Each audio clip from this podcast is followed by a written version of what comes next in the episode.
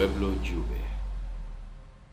Bienvenidos todos a esta segunda edición de Pueblo Juve. Los saludamos muy alegres después de lo que ha pasado esta semana. Les habla Joshua Brellato, su anfitrión y, y conductor del programa.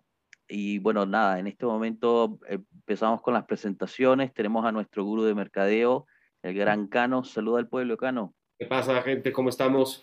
Pasando la, una, una mañana muy agradable. Bueno, para nosotros es de mañana, una mañana muy agradable, muy optimista, encarando la Champions con una, híjole, con una mirada de, de soñadora, risueña. Este, un, un día sin duda muy contento. Yo creo que no nada más para nosotros, sino para todo el mundo. Juve es algo muy, fue algo muy alentador ver lo que vimos ayer, regresar a la esencia. Estuvo maravilloso recordar por qué Allegri es Allegri y eh, como hablábamos en el episodio pasado, el crecimiento que están teniendo los jugadores y poder notar notoriamente eh, cómo la defensa se armó como nunca y regresamos a ver este catenaccio característico de la liga italiana, característico y testigo de, la victo- de las victorias de la Juve por casi nueve años consecutivos, los que, lo que trajo a la Juve a ser el cuadro bianconero con la defensa de muro, la famosa BBC, ¿no?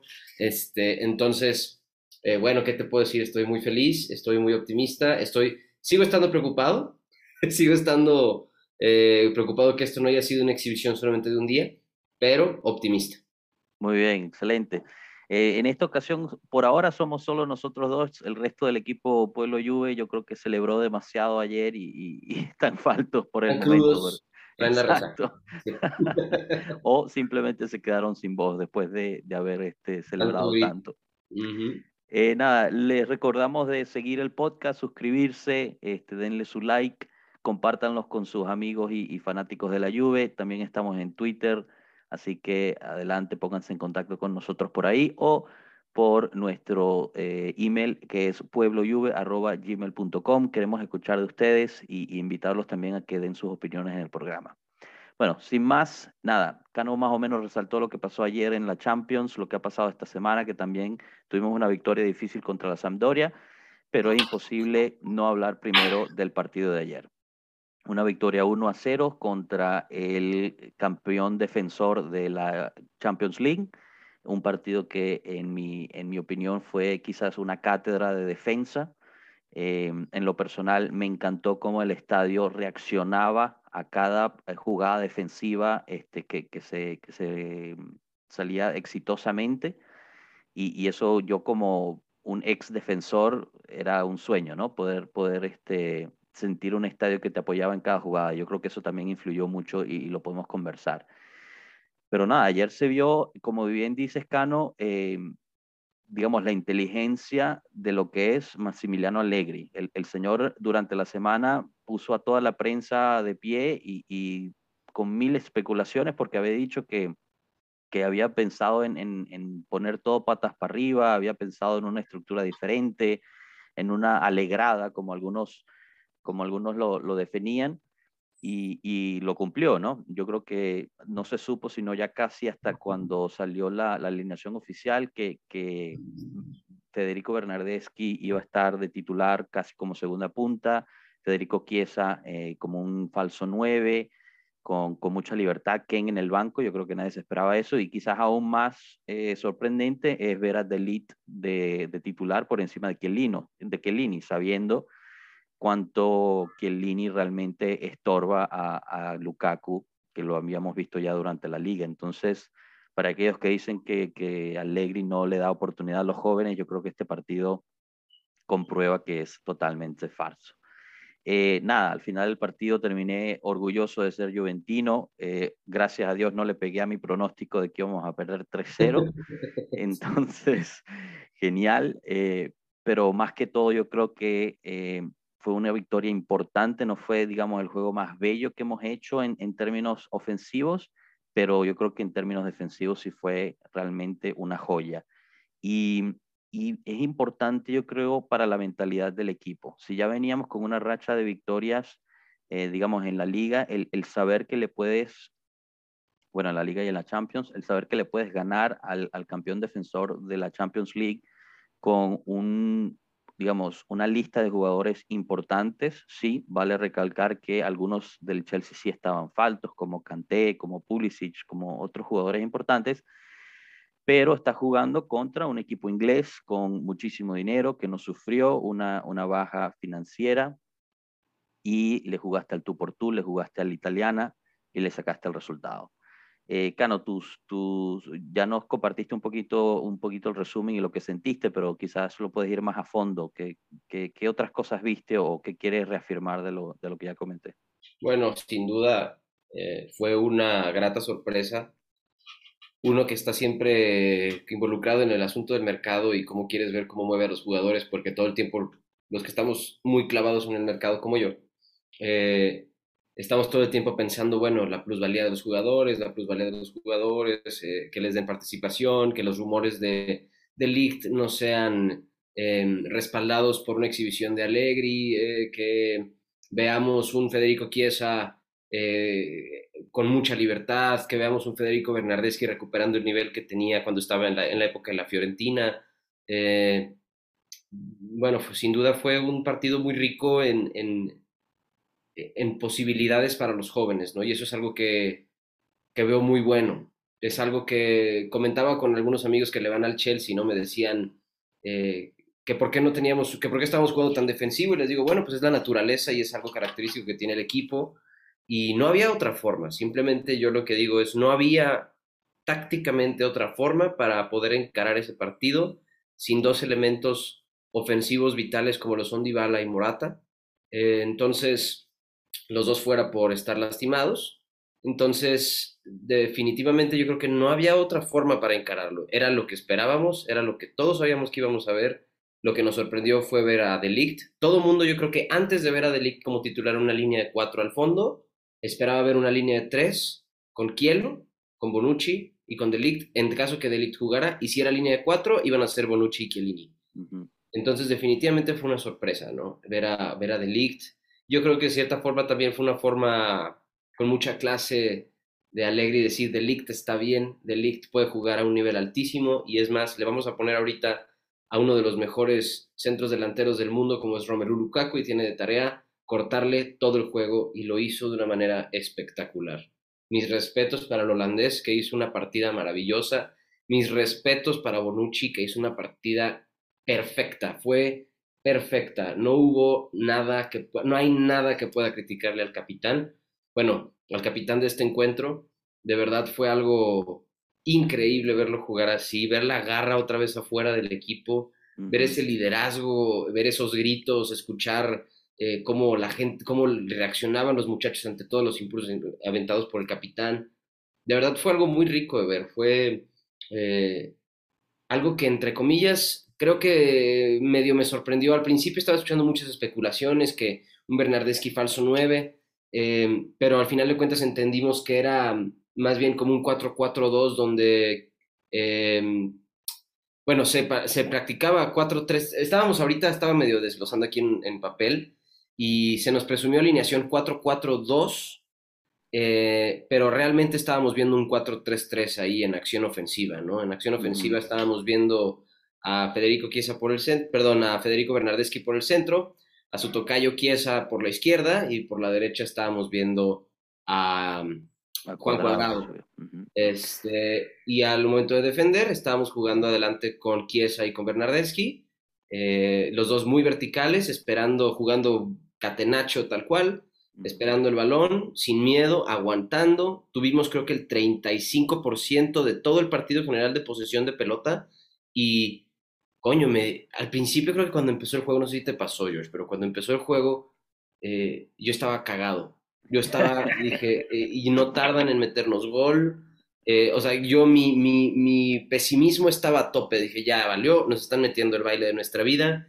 Y cuando empecé a ver la confianza, cuando empecé a ver la verticalidad de estos dos, cuando empecé a ver la solidez y la calma, la calma, eso era la calma, la calma de sentir la, la presión fuerte, de no querer correr por lo que tratábamos de jugar con, con Pirlo, de tratar de regresar, de, hay que regresar el balón y tenemos que tener la posición de la pelota. No, tranquilos muchachos, tenemos mejores capacidades defensivas que este equipo. Vamos a aguantar, vamos a aguantar. Vamos, Locatelli, hablemos de Locatelli. sí, no, espectacular. lo, que dices es, es, es, perfecto, Cano, porque, bueno, como muchos jugadores después dijeron en las, en las entrevistas post partido, eh, o sea, fueron al partido con una mentalidad de el, disfrutar el defender. Lo dijeron mucho, lo dijo Chesney, lo dijo Bonucci, eh, y lo dijo creo que hasta Rabiot en, algún momento en la, en la, entrevista, y era, era justo eso, ¿no? Nosotros estamos parados aquí, tenemos nuestra estructura, vamos a absorber la presión, algo que como bien dicho con, con Pirlo no era la mentalidad, con Pirlo la mentalidad era pierdes el balón, rómpete hasta que ganar el balón otra vez, o sea, mátate, quédate sin, sin aliento, pero gana el balón, que bueno, es otra mentalidad, pero... estructurar completamente al equipo. Totalmente, totalmente.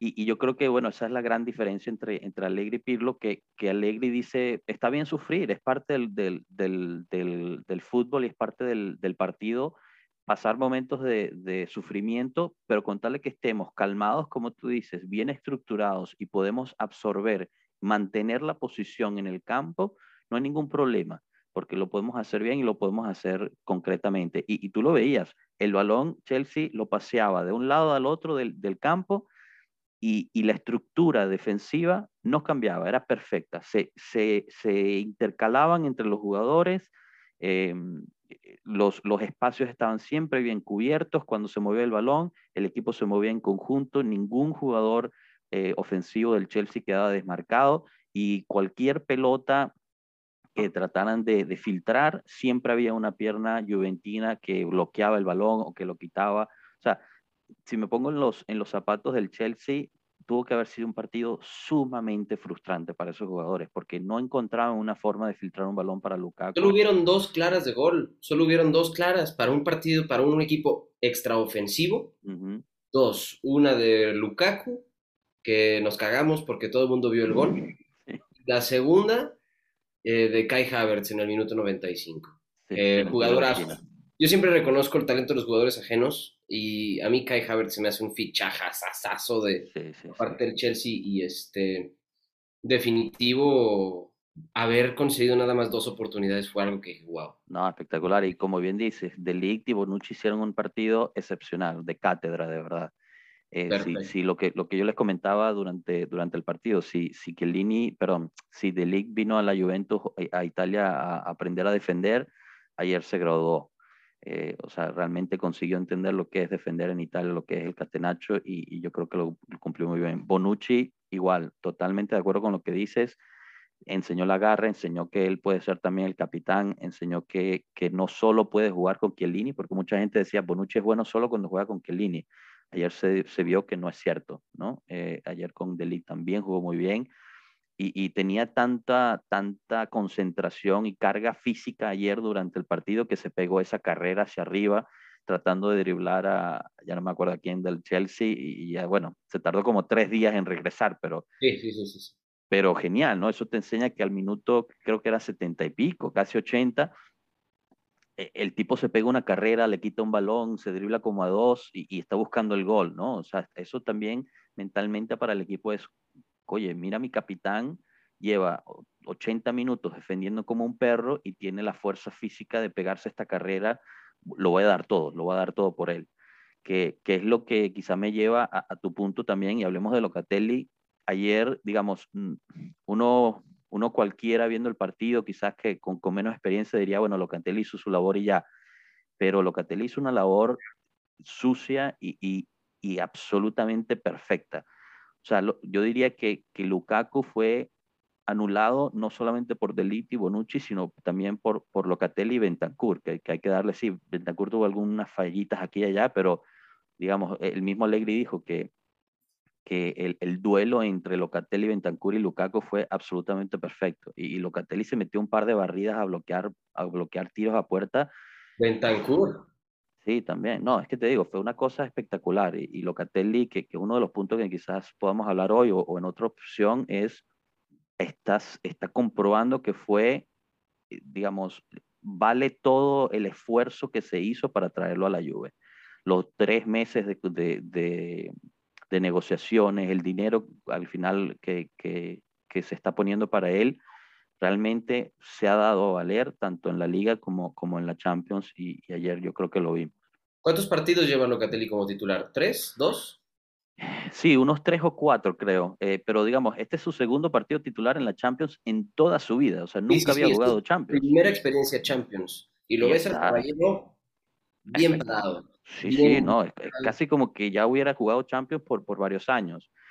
Eh, bueno, obviamente el primer partido fue contra Malmo, quizás no tan difícil, pero, pero este partido eh, yo creo que sí lo puso a prueba y, supo, supo llegar, ¿no? Y lo consolida como titular definitivo, yo creo que para organización de la media cancha, yo lo veo y lo vuelvo a ver y vuelvo a ver highlights y vuelvo a ver el partido y digo, wow, increíble cómo eh, la, solamente la presencia de Locatelli y la calma que le ponía cuando los pocas oportunidades que tuvo de tener el balón eh, y la organización que le metió un poquito, como dejar que recorrieran un poquito hacia las bandas eh, y Rabiot por el otro lado, de verdad que Locatelli es como la pieza que, no estoy diciéndote que sea eh, la pieza que le hacía falta a la media cancha, pero sin embargo es una pieza muy importante para poderle dar un poco más de identidad a la media cancha, que hace dos años sufrimos de carencia de identidad en la media cancha, ¿no? Totalmente. Entonces, definitivo, creo que fichaje espectacular el de Locatelli. Increíble saber que Locatelli es juventino desde niño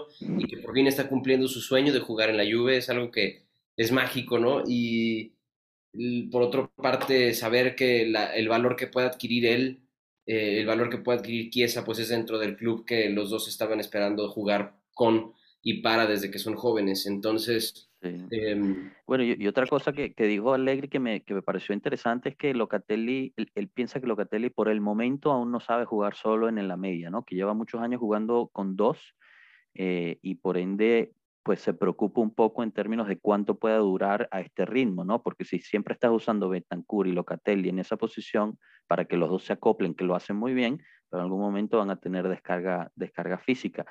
Eh, y mencionó inmediatamente a Artur, que lo esperan tenerlo para, para contra la Roma, que viene después de la, de la pausa para, para, nacionales, que quizás le dé un poquito más de respiro y, y, logre, logre quitarle un poquito más esa presión, pero va a ser bien interesante ya que estén todos los medios, eh, medios centrales, digamos, sanos, como, como Allegri pueda, pueda manejar esa, ese balance ahí. Sí, no, de hecho yo siempre lo llevo diciendo todo el tiempo, ¿no? Si Arthur es lo que cuesta, lo que costó, porque costó, no se nos olvide que no se sintió porque se fue Pjanic y no se sintió el costo de, de, Arthur. Arthur costó 85 millones de euros. Es un dineral por un jugador que consideran como de muy alto valor. Eh, aparentemente el Barça estaba muy enterado de la situación de Arthur, de su, ¿cómo se le llama? Este, su calcificación. Calcificación, estaba muy, muy, muy enterado y por eso lo dejaron ir. Mm. Prefirieron solución rápida a una solución larga como la que nos vimos obligados a hacer de operarlo, ¿no?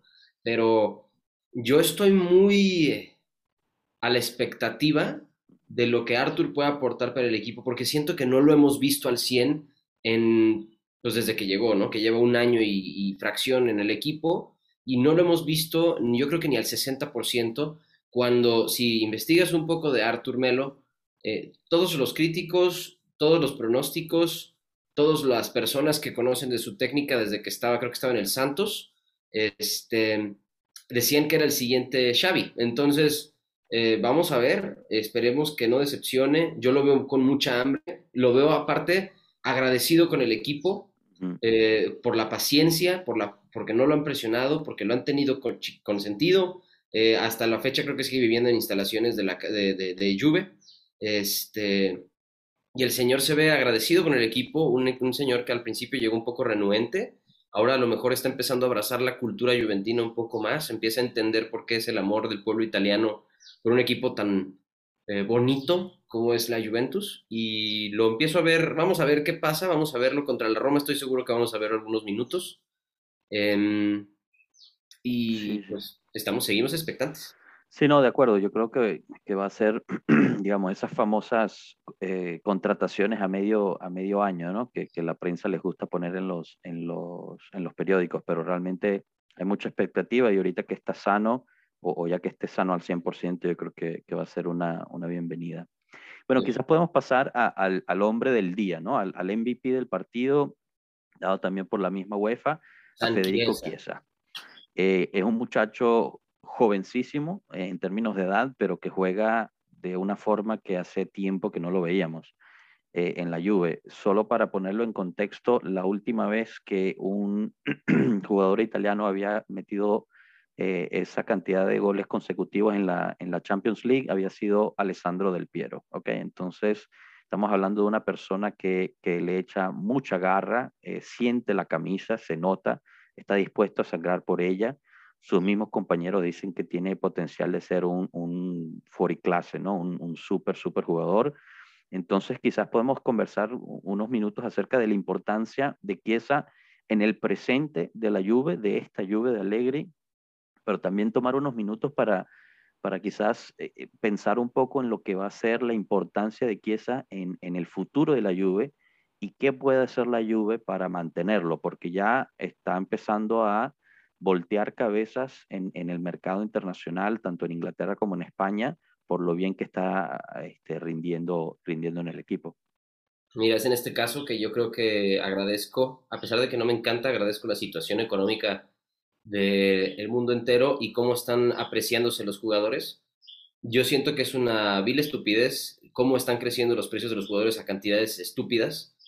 Y bueno, por fin se siente bien poder decir que tenemos uno de esos, pues porque para vender a Federico Chiesa vamos a estar pidiendo mucho, mucho, mucho, mucho dinero. Eh, una operación de cientos de millones. Eh, entonces, porque en todos lados leo que de hecho Chelsea es uno de los equipos más interesados en Federico Chiesa, inclusive desde la temporada pasada están interesados en Federico Chiesa. Y definitivo con esto que acaban de ver van a ser blitz por Chiesa segurito en verano. Y bueno, yo lo que anticipo y creo es que la Juve no lo va a vender, va a ser un intocable.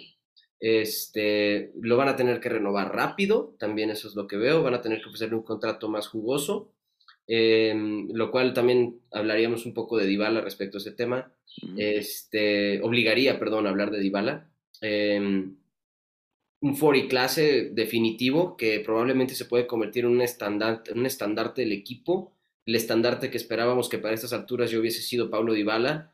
Eh, tal vez estamos ahorita dando nuestra atención, em, no me gusta decirlo así, pero a lo mejor estamos equivocados en querer decir que Chiesa era la, que perdón, que Dybala era la bandera, ¿no? Ah, tal vez nuestra bandera llegó el año pasado y se llama Federico Chiesa. Entonces, pues no sé, si podemos tener dos jugadores bandera, maravilloso, ¿no? Si podemos tener un equipo sumamente eh, bien complementado de la manera ofensiva, como entre, con las facultades de un Federico Chiesa, pues maravilloso.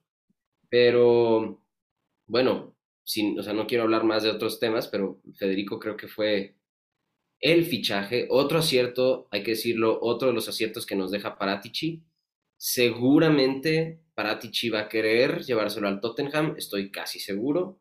Vamos a esperar un blitzing pesado por, por, por Chiesa. Este, entonces, bueno, pues, yo creo que también lo, lo, importante de Chiesa es la versatilidad que te da en el campo, ¿no? Porque juega eh, de banda derecha, juega de banda izquierda. Ayer mostró que puede jugar de punta, de falso 9. O sea, es un, es un jugador que por ejemplo, ahorita lo estamos comparando mucho con Dybala y, yo siempre bromeo en, el bromeo entre comillas, porque la verdad es que lo creo en el grupo interno de Pueblo Juve es que Chiesa es mi 10. O sea, yo, yo sinceramente creo que la, que la camisa 10 le quedó muy grande a Dybala y sí tiene calidad y todo lo que tú quieras, pero, pero Chiesa la verdad es que, que en mi opinión se lo merece mucho más. Y, y, te lo muestra en eso, en esa versatilidad, porque Dybala no tiene esa no la puedes poner en falso 9, en primera punta, en banda derecha, banda izquierda, Pirlo lo intentó, Sarri también lo intentó en ciertas formas y realmente Dybala es, tiene una posición muy específica en el campo que, que necesita espacio para moverse y, y, necesita que no lo presionen mucho y sí, hace unas cosas espectaculares durante el partido, eh, pero, pero yo confío más eh, en lo personal en Chiesa. Quizás estoy exagerando por, por lo bien que ha estado haciendo, pero ya van, o sea, el año pasado se, se reafirmó, eh, fue la sorpresa, digamos, en cierta, en cierta forma, y este año de alguna forma está volviendo a ser otra sorpresa. O sea, si ya estábamos enamorados de Kies el año pasado, este año no sé de dónde le está sacando más jugo de lo que, de lo que nos había enseñado. Entonces, estoy de acuerdo, para el futuro yo creo que es sumamente importante. Eh, además, volvemos a, la conversación de, este, de esta digamos, base italiana que está tratando de, construir la Juve, que es, que es sumamente importante. Y, y, él, yo creo que es una pieza, digamos, eh, sumamente importante para esa, para esa base italiana, ¿no? Eh, y, sabiendo que desde niño, digamos, quería jugar ahí o era uno de los clubes, él también dijo que está cumpliendo un sueño jugando para la Juve, si lo podemos hacer bandera sería espectacular. Pero el mundo ha cambiado, ¿no? Cuando, cuando Del Piero entró a la Juve y pudo empezar su carrera de bandera de la Juve, era, era otro mundo, eh, la, la serie, eh, digamos, se veía mucho más, era mucho más este, seguida en el mundo, tenía mucho más dinero de lo que tiene ahorita, entonces digamos, yo como Juve, como fanático de Chiesa y como fanático de la Juve, quiero que lo protejan y se quede en el equipo, pero la pregunta es, si te viene un Chelsea, si te viene un Real Madrid, si te viene cualquier otro y te ofrece 150 millones por él, no sé, hasta 200 millones, quizá ya estamos exagerando, caray, ¿cómo haces a decir que, que no? Yo espero que lo puedan hacer. También va a influir mucho lo que quiera hacer el jugador, que en ese aspecto estoy más calmado porque el, el muchacho quiere jugar en Italia, quiere jugar en la Juve pero una, una cifra de, de, de, esa magnitud creo que nos pondría en una situación delicada en términos de, qué decisión queremos hacer. Bueno, dependerá, como dijiste, yo creo que sí depende mucho de la decisión del jugador, eh, la oferta que le pueda hacer el equipo contrario, dependerá de cómo manejemos la renovación. Definitivo, tenemos que hablar eh, ya de renovación del contrato. Creo que Chiesa no recibe eh, una, ni siquiera creo que está a mitad de panquina de, de dinero, o sea, creo que eh, para mantener la siguiente temporada tendrían que hablar con él para ver eh, cuánto, con cuánto dinero en su contrato lo pueden dejar en paz por lo menos un par de años más.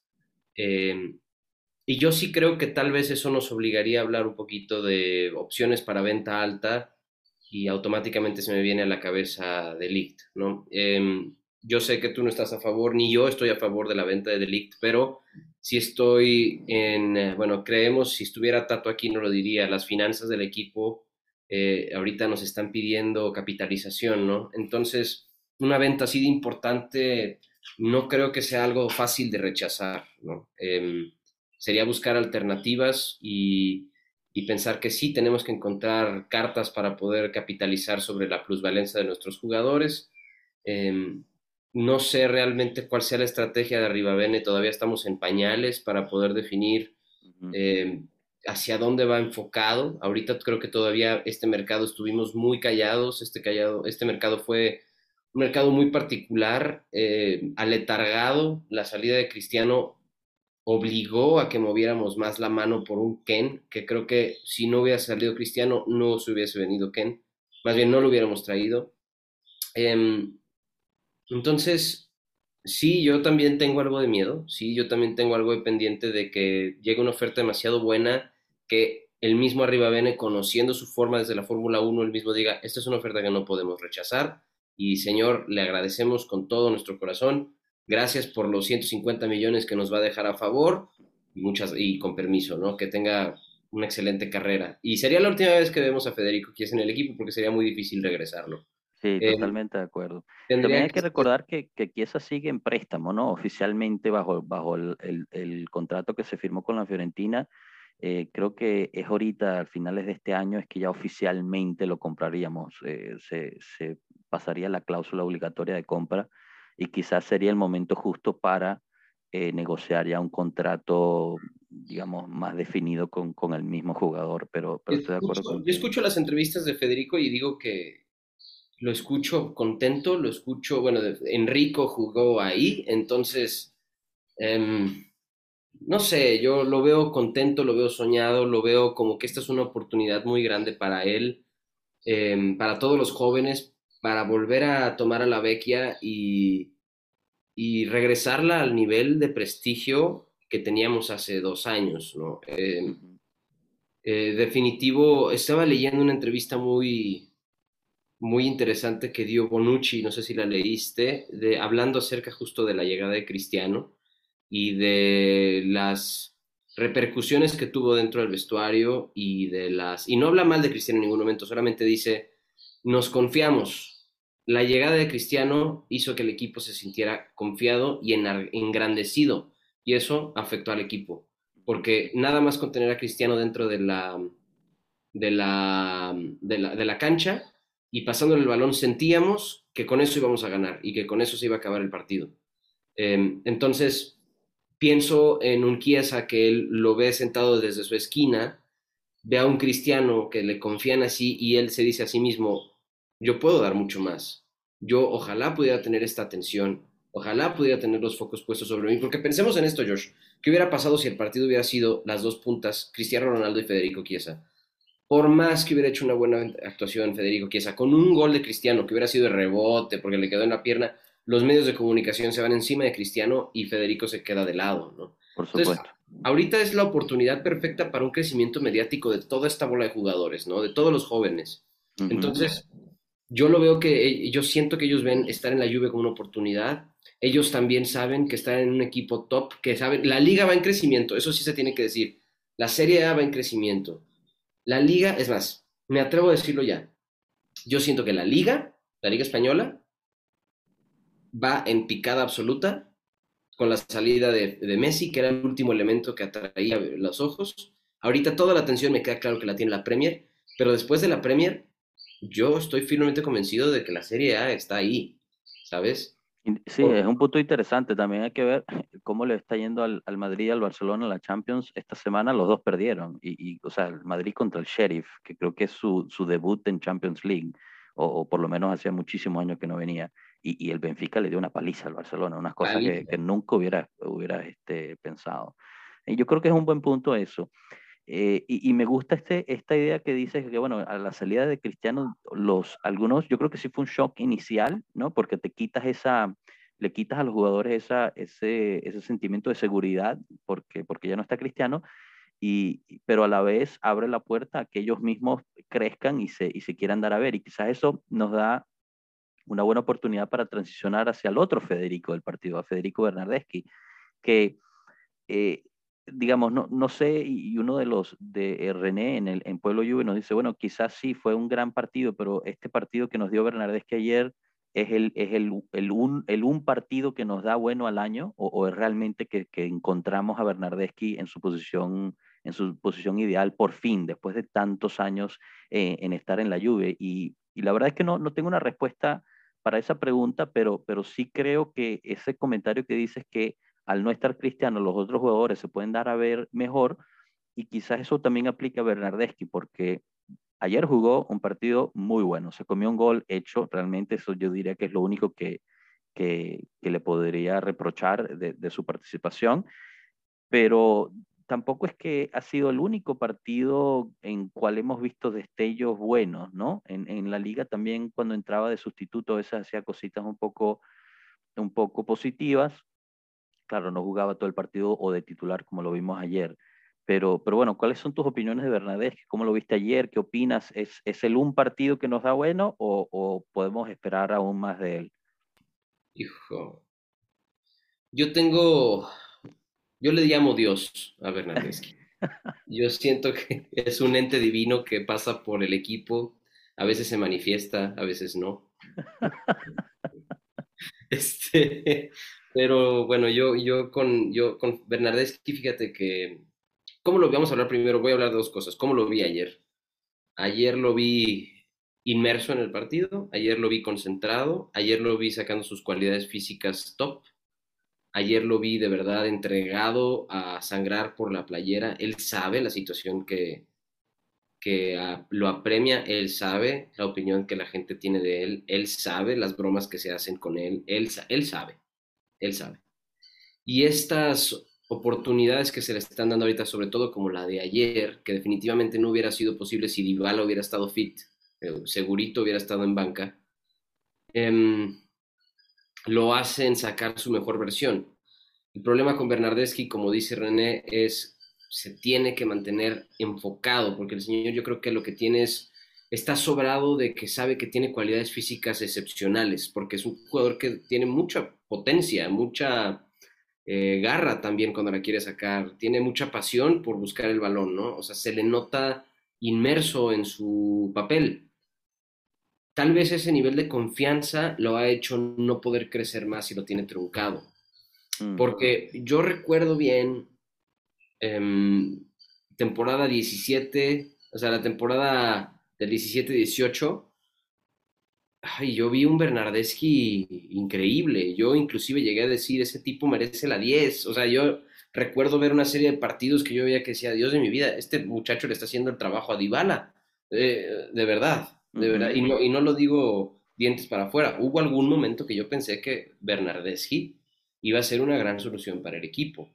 Eh, desgraciadamente, llega Cristiano, crece Dybala, eh, crecen las cualidades físicas de Dybala el, cuando le llegan sus oportunidades, cuando Dybala se lastima, el señor está desenfocado, el señor está fuera de forma y pasa esto, pues no, no hay continuidad. Entonces yo creo que si Bernardeschi decidiera mantenerse en este estilo, si le encontramos por fin una posición que él sepa jugar, que yo siento que es muy similar a la de Dybala, eh, puede que el señor pueda sacar algo interesante e inclusive que pueda recuperar el valor que algún día tuvo. ¿no? Al final de cuentas... Yo, creo que pones un, buen punto ahí. Yo creo que, porque ese primer año que mencionas de Bernardeschi en la Juve es justo cuando vino de, la Fiorentina, en el cual tuvo un año espectacular y, estoy de acuerdo contigo. Ese primer año en la Juve fue algo, digamos, diferente, bastante fresco, bastante, bastante bueno. Y, y, estoy de acuerdo. Yo creo que muchas veces hablamos cuánto le afectó la llegada de Ronaldo a Dybala, pero ignoramos realmente cuánto le afectó la llegada de Ronaldo a Bernardeschi. Eh, porque aún no siendo la misma posición, de cierta forma lo anuló completamente del equipo. Yo creo que le afectó mucho eh, mentalmente.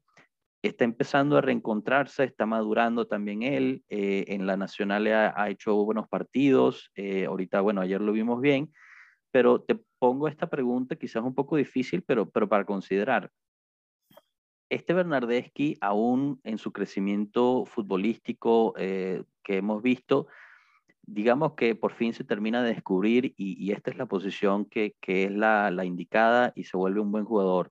¿Tú lo conservarías aún en la Juve o eh, es que ya está encontrando esta, esta nueva, digamos, este segundo aire justo a tiempo para venderlo por, una cifra, digamos, no sumamente importante, pero lo suficiente para cubrir gastos y, traer a alguien más?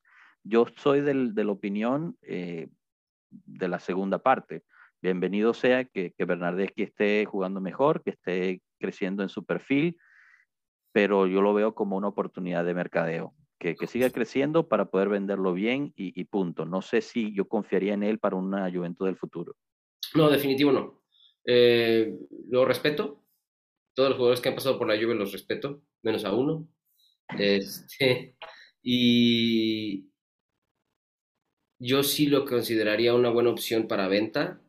Eh, tratar de que consiga más minutos de juego, que crezca, que crezca, que crezca, que crezca, que recupere su nivel. Eh, Federico costó 40 millones de euros. Por ahí, sí, no recuerdo. Entonces, por lo menos venderlo en 50, 55 millones. Eh, para poder traer a alguien más que pueda cubrir una posición ausente que tenemos ahorita Ahí creo que carecemos de enganches ahorita ahí en, el medio campo y tal vez alguien así o alguien más en ataque que nos pueda dar un poquito de versatilidad en las bandas también podría ser una buena opción. Pensemos en un Douglas Costa fit, que no se lastime. Em, bueno, o que alguien que pueda acompañar el ritmo de, Federico Chiesa, ¿no? Eh, porque también me lleva a hablar de Kulusevski, ¿no? Kulusevski, hijo, yo lo veo perdido, perdido. Siento que, siento que Kulusevski sufre de algo que se llama egolomanía. O sea, siento que el tipo está. Le gustaba la atención que recibía en el Parma. Llega la lluvia, pierde la atención, pierde la garra, pero cuando juega con Suecia, sí tiene garra, pero es porque literal hay una clave que lo levanta. Y ese señor se llama Zlatan Ibrahimovic. Mm. Zlatan Ibrahimovic tiene una agenda puntual de enriquecer a Kulusevski para que él se sienta empoderado. Ibrahimovic lo sabe y lo ve. Hay un post hace poco, Ibrahimovic subió un post previo a un encuentro de Suecia, no contra otro equipo, eh, subió una fotografía de dos leones y le puso, somos tú y yo. Eh, el, mismo, el mismo Ibrahimovic ha dado entrevistas diciendo que está seguro que Kulusevski es el futuro del equipo sueco y que él tiene todo por, o sea, eh, enriqueciendo, dándole seguridad a, a Kulusevski, porque ayer lo viste. ¿Tú qué viste ayer de Kulusevski? No, no, fue, fue terrible. Yo creo que fue el, peor jugador del partido. Cuando entró estaba perdido. Realmente creo que jugamos por gran parte del segundo tiempo con 10 jugadores porque Kulusevski realmente se me perdió. No lo podía ver en el campo, no sabía dónde estaba parado. Y, estoy de acuerdo contigo, es una muy buena, este, eh, digamos, opinión la, la, que estás diciendo con cuando va a Suecia, él se siente agrandado, o sea, tiene el apoyo de, de Zlatan Ibrahimovic, que es el mejor jugador sueco, creo que de toda la historia, ¿no? Entonces, que, una persona así te diga eso, pero en, en la Juve, eh, como decimos los venezolanos, ahí no te van a jalar bolas. O sea, tú tienes que, que, comprobar en el campo, tanto en entrenamiento como en los partidos, que te mereces la, la, la camisa de titular, que es algo que el mismo Ibrahimovic lo entendió y lo hizo muy bien, pero Kulusevski no logra hacerlo. Eh, solo porque te llamas Kulusevski no quiere decir que, que te mereces una camisa de titular yo creo que eh, es gran parte de por qué en el Parma hizo tan bien y por qué en la Juve está, está sufriendo tanto. En el Parma no había presiones. ¿Sabes? Un equipo, digamos, medio pequeño en ese momento, eh, que estaba peleando por salvarse, por quedarse en Serie A, y, él era el jugador, o sea, él era él y Jorginho, creo, este, y, y más nada, ¿no? Perdón, Gervinho, no Jorginho, Gervinho en la Juventus tienes que ganarte el puesto por encima de Dybala, por encima de Chiesa, por encima de hasta el mismo Bernardeschi. O sea, no es que solo porque llegaste vas a ser titular, te tienes que foguear y comprobar. Eh, la verdad es que es lamentable porque se pagó bastante dinero por él y se veía que tenía el potencial de salir adelante y ser un, un jugador importante. Yo creo que la calidad está ahí y es una cuestión mental pero es una cuestión mental que él tiene que saber resolver y lamentablemente está afectando el equipo. Eh, no sé qué tanto puede ayudar a Allegri, que él mismo dijo al principio cuando empezó esta nueva, esta nueva temporada con la Juventus, que era importante empezar a crecer el valor de los mismos jugadores. Creo que lo está logrando con Bernardeschi, que es lo que acabamos de hablar, pero le está costando muchísimo hacerlo con Kulusevski. No sé qué tanta labor mental están haciendo con Kulusevski y sus, sus ayudantes, para, para hacerle entender, señor, usted tiene que poner el trabajo, tiene que sudar para, para poder llegar a los niveles que está, porque mire a quién tiene como competencia. O sea, si está entre Dybala y Kulusevski, me voy con Dybala, aunque no esté al 100% este, fit, ¿no? Entonces, yo creo que es buen punto, buen punto lo que dices y es muy frustrante como fanático, que entra un jugador que es joven, tiene, no sé, 22, 23 años, no has corrido en todo el partido, o sea, deberías entrar a destruir todo y, y Chiesa que lleva 78 o 75 minutos jugando, te gana la carrera, regresa a, apoyar la defensa, está en todas las jugadas, por Dios, o sea, ¿qué más necesitas, muchacho? Así es, tal cual.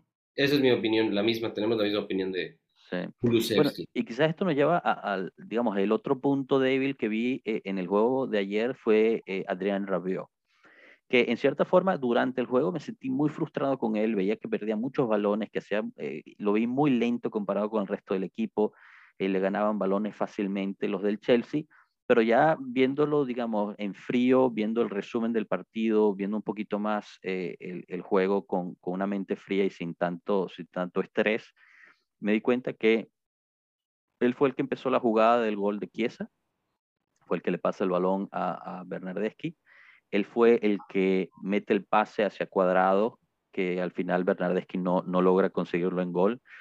O sea, tuvo, tuvo jugadas puntuales bastante positivas e importantes durante el partido, pero a la vez tuvo estos errores de, de perder balones. El último córner que, que, casi nos empatan al minuto 95 fue también por un balón perdido por él, si mal no recuerdo. Entonces, digamos, el, muchacho tiene habilidad, lo han dicho todos sus entrenadores, lo dijo Sarri, lo dijo Pirlo, lo dice Allegri.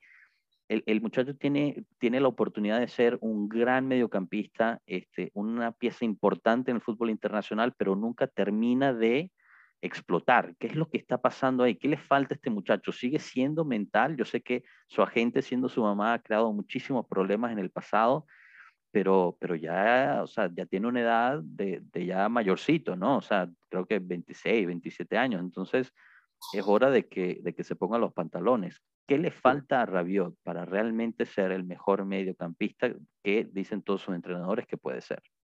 Rabiot tiene grandes cualidades físicas, grandes cualidades físicas. Puede correr, tiene, es un poco inteligente, creo que solamente es distraído y ambicioso. A lo mejor está sobrado de ambición Em, él a veces ve pasos a profundidad que nadie más ve y, son buenos, él tiene colocación buena, inclusive con la cabeza. Ese pase que le, que le da a Bernardeschi para meter el pase a profundidad a Chiesa fue el recibimiento de primera intención con cabeza y le dirige bien el balón. Muy bien hecho. Em, algunos pases que yo veía que intentaba hacer que no lograba pasar porque, bueno, estaba bien cubierto, pero tal vez eh, yo creo que ese sobrado lo mejor de ambición y esa sobrada de ambición lo hace ser muy, en inglés es reckless, eh, mm. descuidado. Em, lo vimos inclusive creo que en el minuto 15 del partido de ayer hubo una muy clara que solamente iban dos contra uno eh, hacia la portería y manda un servicio horroroso, muy abierto, muy rápido, muy violento y creo que es por eso, él lo vio, él la vio, él vio dónde era. Simplemente la misma ambición, la misma distracción, voltear a ver al jugador, a lo mejor eso fue lo mismo que en lo cuatrapere hace que se tropiece. Yo creo que se, se tropieza con él mismo. Mm. Em, yo lo veo como un elemento, yo sí considero, no tanto como René, porque René sí cree que Rabiot es el mejor centrocampista del mundo mundial, ¿no? Pero yo. En general, René, si, si, un jugador tiene el pelo largo, él automáticamente se enamora. Ah, definitivo, porque entre más se parezcan a Pirlo, es más calificado. físicamente. físicamente. este, no, yo, yo creo que Rabiot sí es efectivo, sí es un buen centrocampista. Necesita estar bien acompañado, necesita estar bien dirigido. Tal vez ahorita con Allegri empiece a entender un poco más del papel que le toca jugar, la nueva posición que le está dando Alegre y más tirado a la izquierda, le ha funcionado, lo he visto con más oportunidades de generar acciones de peligro. Entonces, vamos a ver si este rol le termina de acomodar, vamos a ver si el Mister puede darle la confianza que necesita. Yo creo que Rabiot es una persona que nos puede rendir bien, es una persona que se le puede inclusive sacar plusvalencia, llegó gratis, se le puede sacar plusvalencia y puede ser un jugador que se puede vender a una buena cifra, a un equipo francés otra vez o tal vez a un equipo inglés. Em, yo lo veo, sí, no creo que sea un juventino de corazón, pero lo veo como un elemento efectivo que está contento ahorita en el equipo en el que está, está tranquilo eh, y si sale una buena oportunidad de venta seguramente se irá. Eh, pero yo creo que para lo que tenemos ahorita antes de la llegada de Locatelli, Rabiot era una persona que daba soluciones, entonces no lo, no lo menosprecio en lo más mínimo. Eh, y yo sí algo creo que a lo mejor le falta es eh, tener un poco más de claridad en sus acciones y no ser tan ambicioso y entender que a veces que es mejor pasar el balón eh, que tratar de hacer jugadas solo y jugadas de ensueño. Él piensa, me lo imagino como pensando que él está jugando FIFA y que él puede hacer unos pases filtrados maravillosos y puede hacer unos pases increíbles laterales y que puede hacer eh, carreras diagonales fascinantes sin que se atraviesen piernas, ¿no? Y sin que se le tenga que torcer el cuerpo y caerse. Este, Yo eso veo, pues simplemente lo veo muy ambicioso. Sí, tiene, tiene sentido. Eh, y la verdad es que en, cierta forma, aunque me, me, duela decirlo, porque yo también lo soy, eh, él es el estereotipo del millennial, ¿no? En, en, ciertos, en ciertos aspectos, porque es un muchacho que tiene mucha calidad, se le nota que él tiene la calidad, cuando la, cuando la logra sacar, este, hace cosas espectaculares. Eh, también el partido contra la Sampdoria fue el que le dio el pase de la asistencia al gol de King. Y, pero están como, bueno, nada, estoy aquí, eh, me pagan bien, hago lo suficiente, eh, digamos como que le falta ambición de cierta forma, y no sé si es porque viene de que cuando era más joven estaba en el Paris Saint Germain, todos decían que era, iba a ser el mejor mediocampista francés, etcétera, etcétera, le subieron los humos, y bueno, ya está como, digamos, pasando su vida tranquilamente sin, sin necesidad de, de hacer mucho más, pero yo creo que ahí es, otro de los factores en el cual el, el, trabajo mental que puede hacer Allegri y su, y su, y su staff va a ser sumamente importante para, para hacerle creer internamente que él puede más y puede llegar a, a, cosas extraordinarias. También hay que recordar que Rabiot, con la edad que tiene, que son 26 años, lo acabo de, de, de confirmar, es un, es un jugador que ha ganado mucho, o sea, es, es, ya es campeón del mundo con Francia, em, eh, con París también ganaba todo en Francia, en, en, Italia ha ganado todo también, o sea que realmente es uno de esos jugadores que quizás es víctima de su propio éxito, ¿no? De que llegó muy fácilmente a los, a los digamos, las posiciones de, de, alto rendimiento, no tuvo que sufrir mucho en términos de encontrarse puestos de titular y, y, por ende quizás siente que no tiene que hacer tanto trabajo para, para hacer lo que, lo que necesita hacer. Puede Pero bueno, no sé, habría que ver. Este, no me acuerdo a qué edad llegó Rabiot al Paris Saint Germain, creo que tenía 22 años. Algo así. Él llega al Paris Saint Germain en el 2010, según lo que puedo ver aquí, que serían, si ahorita tiene 26, o sea, hace 11 años, 20, 15 años llegó. Tenía los 15 y creció en el París. Y creció en el París. Eh, a mí, de verdad, no, no, no yo no tengo muchas cosas malas que decir de Rabiot. Yo no estoy ni inconforme ni conforme. Creo que puede crecer más. Creo que mucho les corresponde a lo que el mister pueda ver en él y lo que pueda hacer con él. Y listo, creo que eso es Rabiot. Perfecto. Bueno, quizás para cerrar la, la conversación de la Champions League y, y, lo que hemos visto con la liga, quiero hablar de la defensa más o menos hemos tocado algunas cosas y, estoy nombrando esta, esta, pequeña pausa aquí como la defensa de hierro, ¿no? Que vimos ayer. Ayer se, se jugó espectacularmente en la defensa, pero eh, es imposible no hacerse la pregunta, ¿por qué no podemos hacer lo mismo en la liga? Eh, no necesariamente jugar catenacho siempre en la liga, no es lo que estoy diciendo, pero tenemos que ver que en la liga o, de lo que va de la temporada nos han metido 10 goles en solo 6 partidos. El 60% de esos goles han llegado en segundo tiempo y el 40% de esos 10 goles ha sido de tiro de esquina, que es algo que ayer, si, si el jugador del Chelsea, que, que no puedo mencionar su nombre porque no, no, lo, puedo, no lo puedo decir bien, eh, cabecea bien, es gol. O sea, eh, realmente él se comió el gol. O sea, ayer sufrimos otra vez por el tiro de esquina la oportunidad de haber no ganado, ¿no? De haber llevado un empate. Entonces, eh, la pregunta es, yo entiendo que para, una, para un partido de Champions League la concentración es mucho más fácil de obtener, ¿no? Es, una, es, un, es un escenario mucho más importante eh, contra equipos mucho más duros, pero, pero la liga no necesariamente es cualquier cosa, entonces no puede ser todo mental, ¿o sí? Yo soy de la idea que es 100% mental.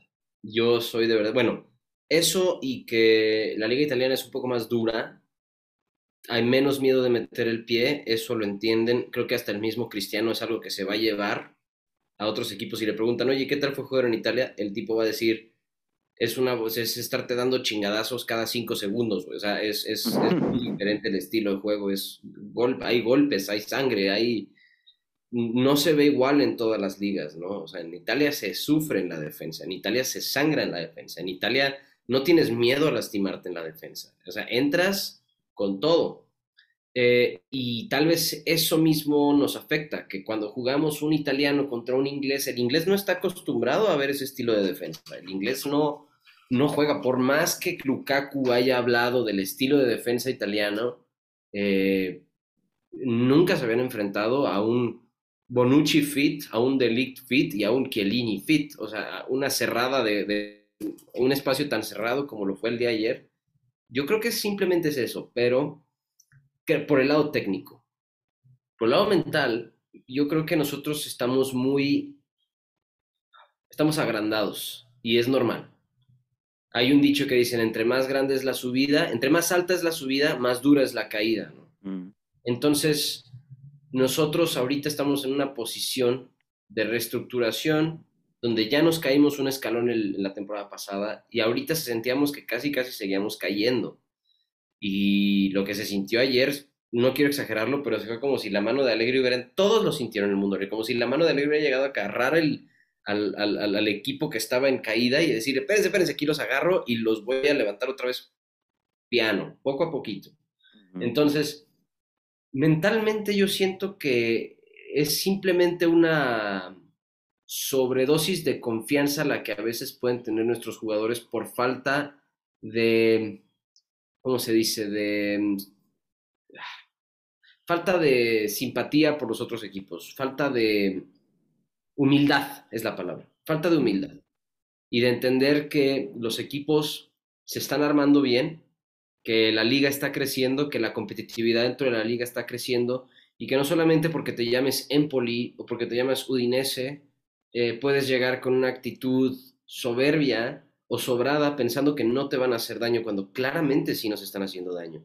Que no nada más porque tienes a dos pilares de 1.85 en la defensa, no te van a meter goles de cabeza, te van a meter goles de cabeza.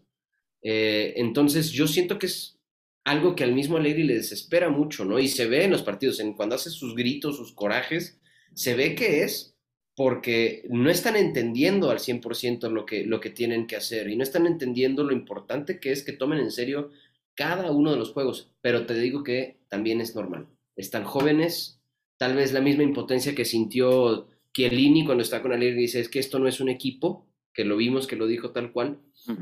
Em, esa misma impotencia no la ven los jugadores jóvenes. Los jugadores jóvenes creen ahorita en su talento individual, creen que son la gran cagada porque la Juventus se fijó en ellos y se los trajeron y eso les da, eh, pues obviamente, armas para decir, yo estoy aquí por algo y voy a seguir haciendo lo que sé hacer, no tengo nada que aprender, al contrario, tengo que mejorar lo que ya soy.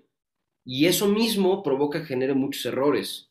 Eh, es, un punto interesante lo que dice y, y, me lleva a hacer la pregunta porque muchos de los medios dicen, bueno, esta victoria contra el Chelsea le va a dar más, más este, confianza al equipo, ¿no? Le, le va a, hacer sentir que lo pueden hacer, ¿no? Si le puedo ganar al, al campeón defensor de, de, la, de, la, Champions League, puedo, puedo tener una, un año bueno.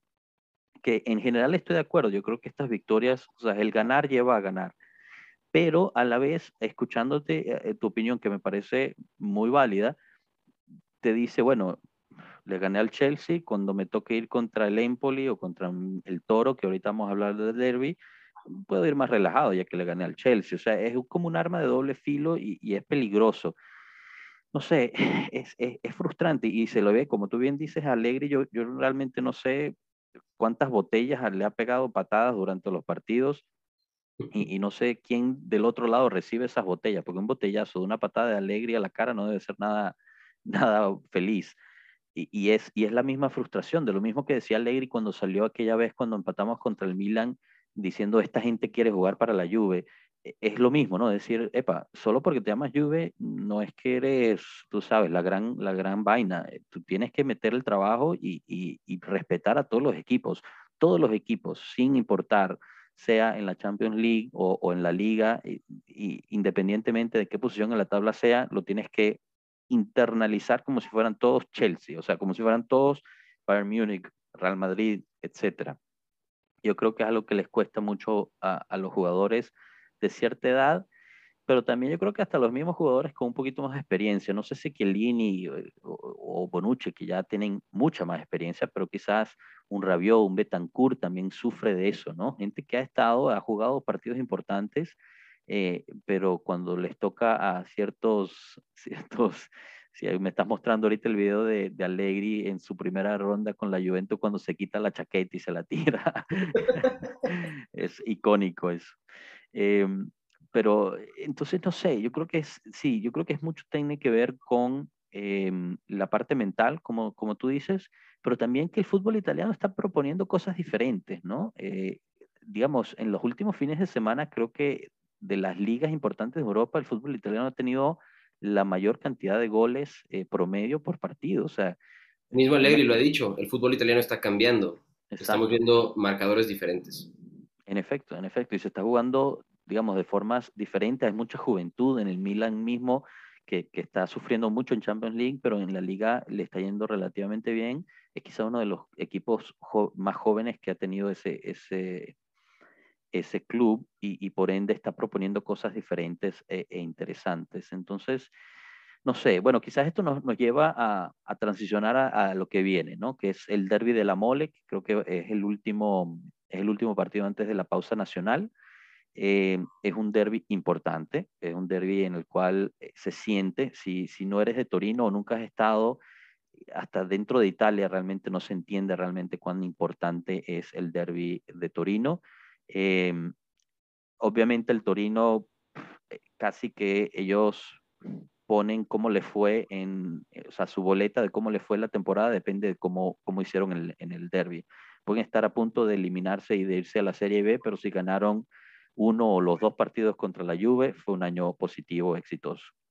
Entonces, pero eh, también para la Juve es un derby importante, ¿no? Eh, es un derby que ya por historia en los últimos 10, 15 años ha sido en, en, términos relativos más positivo para la Juve que para el, para el Toro.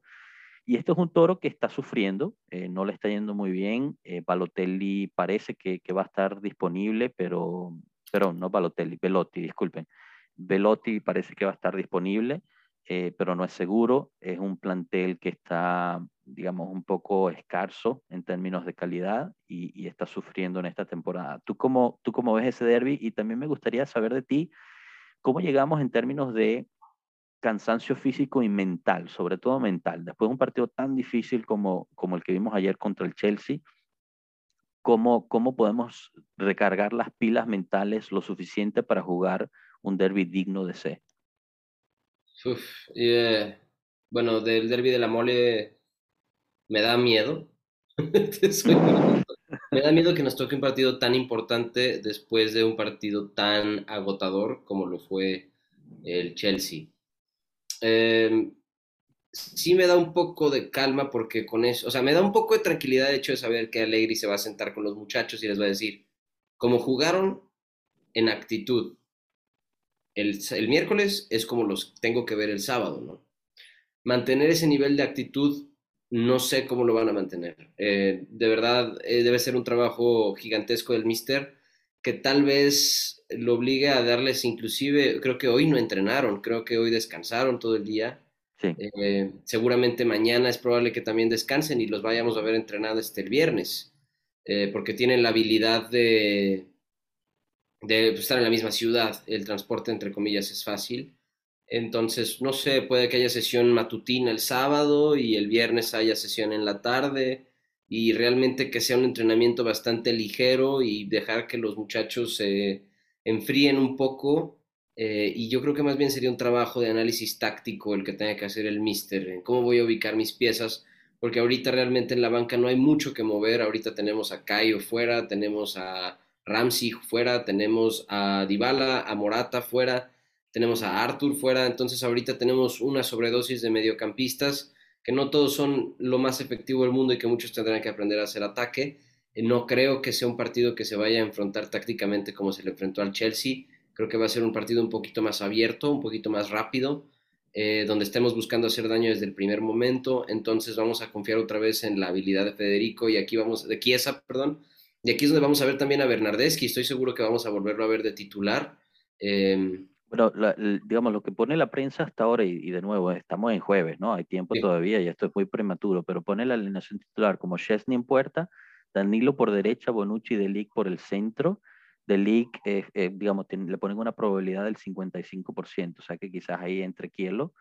Alexandro por izquierda, Cuadrado en la media por la derecha, Bentancur y Locatelli al centro y Chiesa por la izquierda. O sea, en esa parte son los mismos que jugaron contra el Chelsea.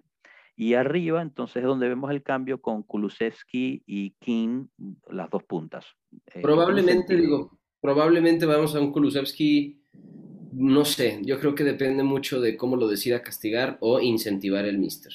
Eh, no sé realmente si, no, no creo que tenga argumentos ahorita el mister para decir vamos a intentarlo bajar a Kulusevski cuando a lo mejor lo que le tenemos que dar es continuidad a Bernardeschi. No sé, yo, yo si fuese alegre le daría un poco de continuidad a Bernardeschi explorando en lo bien que le fue contra este partido, ver si tiene la capacidad física que según yo la tiene para darle la misma continuidad y a lo mejor eh, explorar con un tridente diferente. No puedes dejar de lado a Chiesa, pero tampoco sabemos qué tan bien esté Chiesa. Eh, por ahí leí que Rabiot está, eh, salió con problemas hoy de, en el tobillo, que ya lleva días sufriendo el eh, sí, bueno, antes, antes del partido del Chelsea estaba lesionado. Yo creo que lo, lo, parcharon ahí un poquito para que pudiera jugar contra el Chelsea, pero ya venía, ya venía tocado. Y, sí, lo que mencionas es cierto. Hay que ver también qué tan cansados van a estar Chiesa y Bernardeschi porque hicieron una labor de mucho cansancio. O sea, y el Bentancur mismo, cuando salieron, cuando le vinieron los cambios, estaban que apenas y podían caminar. Entonces, hay que ver. Esta alineación es muy preliminar, es, estamos a jueves.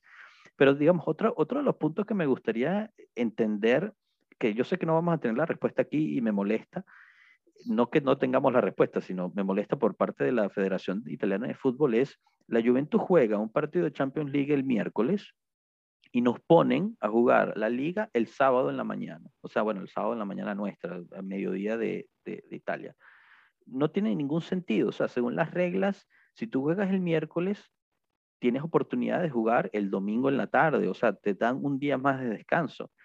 Y no es como si tú dices, bueno, es que durante la semana va a haber otra, otro partido o hay otro juego de Champions League. No, viene la pausa nacional. No es como si necesitas necesariamente jugar el sábado para estar libre para el martes o, o, lo que sea.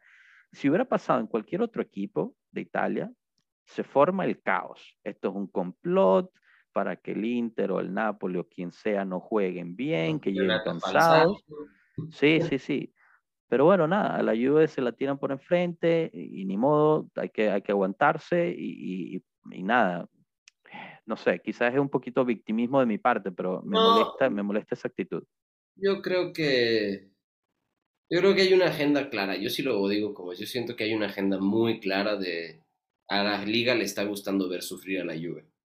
Este, creo que aparte le da un poco más, mira, pensemos en dinero le da un poco más de rating también que los hinchas de otros equipos se emocionen más por partidos de los otros equipos, para que más gente empiece a ver el calcho. Entonces, no sé, amigo, yo ahí sí creo que es la actitud también que la Juve debe de encarar este tipo de cosas y decir, pues ni modo, se juega, porque nos pusieron ese día y se va a jugar. Y nos amarramos los pantaloncitos, nos agarramos los huevos, salimos y jugamos y ganamos.